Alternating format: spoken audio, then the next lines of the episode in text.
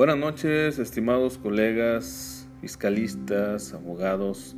Un gusto saludarlos, su servidor contador Hugo Cejo, en una cápsula del fiscalnet.com. Quisiera compartirles el siguiente tema que me ha llamado mucho la atención en forma reciente y platicando con algunos, algunos maestros en, en dogmática jurídica a quien les mando un afectuoso saludo. Maestro Julio, un saludo eh, que nos está ahí escuchando. Me resulta y me llama mucho la atención respecto a abordar lo que es el Código Fiscal de la Federación.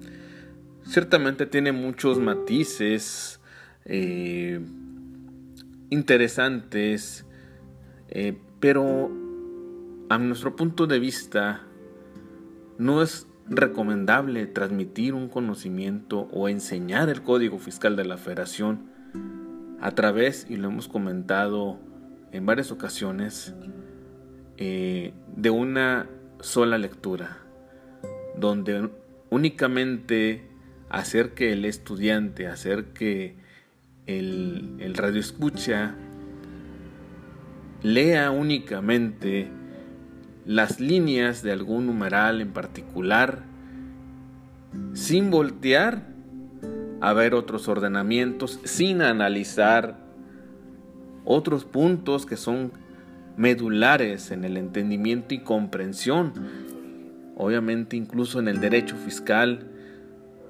sobre bases tributarias, sobre momentos de causación, ¿sí? sobre las sobre la, forma del tributo. También tenemos que conocer hechos históricos, conocer y cotejar la parte de las ejecutorias, sentencias, criterios de los tribunales para poder dirimir y compaginar prácticamente con la redacción del Código Fiscal de la Federación.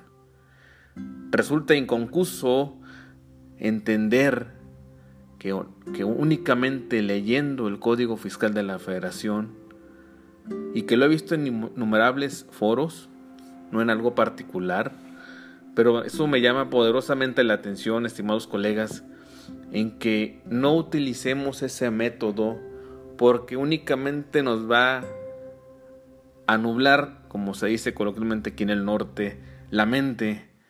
No me va a permitir ir más allá de, únicamente lo escrito en el Código Fiscal de la Federación. No desdeño que la lectura es vital. Sí, es importante, pero hay que saber leer, hay que saber escudriñar. Obviamente, eh, respetando desde, la, desde el derecho fiscal, sujeto, objeto, tasa y tarifa, época, cuota, ¿sí? Pero y no olvidemos que también podemos utilizar métodos de interpretación jurídica respecto a otras disposiciones fiscales. Esto en apego al quinto del Código Fiscal de la Federación. Entonces, siendo, siendo de esa forma, eh, tenemos que acudir a bases distintas, a ordenamientos eh, que atañen a otras leyes, ¿no? Incluso eh, hay momentos en, que tenemos que acudir al Código Nacional de Procedimientos Civiles, al Código Nacional Penal, ¿sí? Incluso a la ley de extinción de dominio, incluso a la, hasta la acción por extinción de dominio. Y de ahí nos vamos a a entrar en, otros, en otras leyes para poder entender y comprender el Código Fiscal de la Federación. Sobre todo, sin olvidar obviamente la parte constitucional. ¿Sí? No olvidemos dos, dos artículos que son medulares antes, antes, mis estimados colegas, de ver el Código Fiscal de la Federación hay que ver los principios de derecho. ¿Sí? Tenemos que partir desde la Carta Magna de nuestra Constitución Política de los Socios Mexicanos. No olvidemos la parte constitucional, que es muy importante. Y tampoco olvidemos que hay otras leyes que infieren dentro del Código Fiscal de la Federación. No podemos limitar nuestra visión, estimados colegas, a únicamente la lectura en forma literal, lineal, del Código Fiscal de la Federación.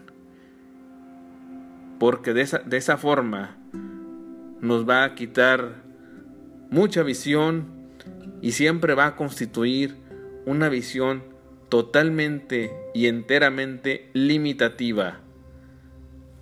Por lo tanto, al menos en nuestro canal, en nuestras redes sociales, seguiremos pugnando por esa situación en que no podemos permitir analizar, entre comillas, únicamente a la letra, sino bajo la luz de la dogmática jurídica, el derecho comparado,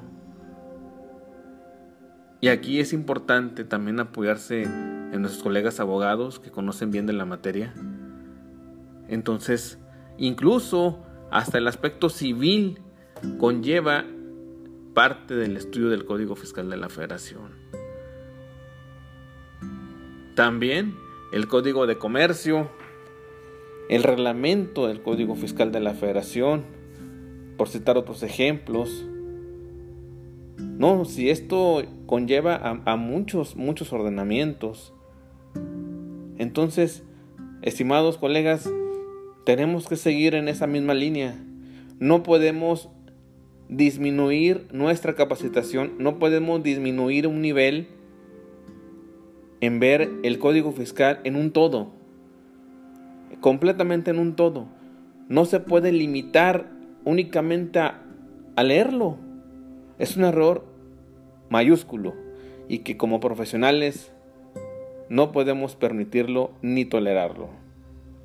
Porque eso, eso solamente es engañarnos a nosotros mismos que entendemos el código fiscal de la federación y qué sucede cuando incluso reciben una visita domiciliaria, una revisión de gabinete, un acto de la autoridad. ¿Qué van, qué van a pensar así? Ah, es que yo, yo lo leí que, que las iba a ser la aplicación y van a ser lastimosamente presas fáciles de la autoridad.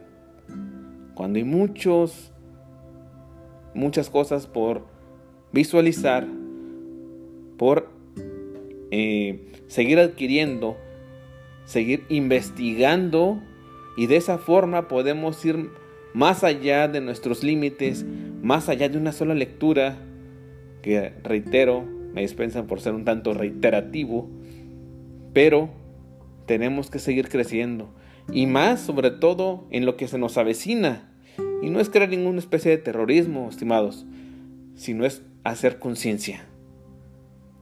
Claro que el estudio del código fiscal implica horas de esfuerzo, horas de estudio, pero de calidad. Y estoy seguro que usted colega que me, que me escucha, colegas, podemos hacerlo, sin lugar a dudas, pero obviamente tenemos que estar dispuestos, quizá a romper paradigmas, a romper esquemas, a no ser literal, a no ser lineal, sino aprender también a cuestionar y a cuestionarnos nosotros mismos porque de esa forma crecemos. Y crecemos en crecimiento, crecemos en, en aprendizaje y crecemos en aplicación de la ley. Un saludo cordial para cada uno de ustedes y que tengan muy buenas noches.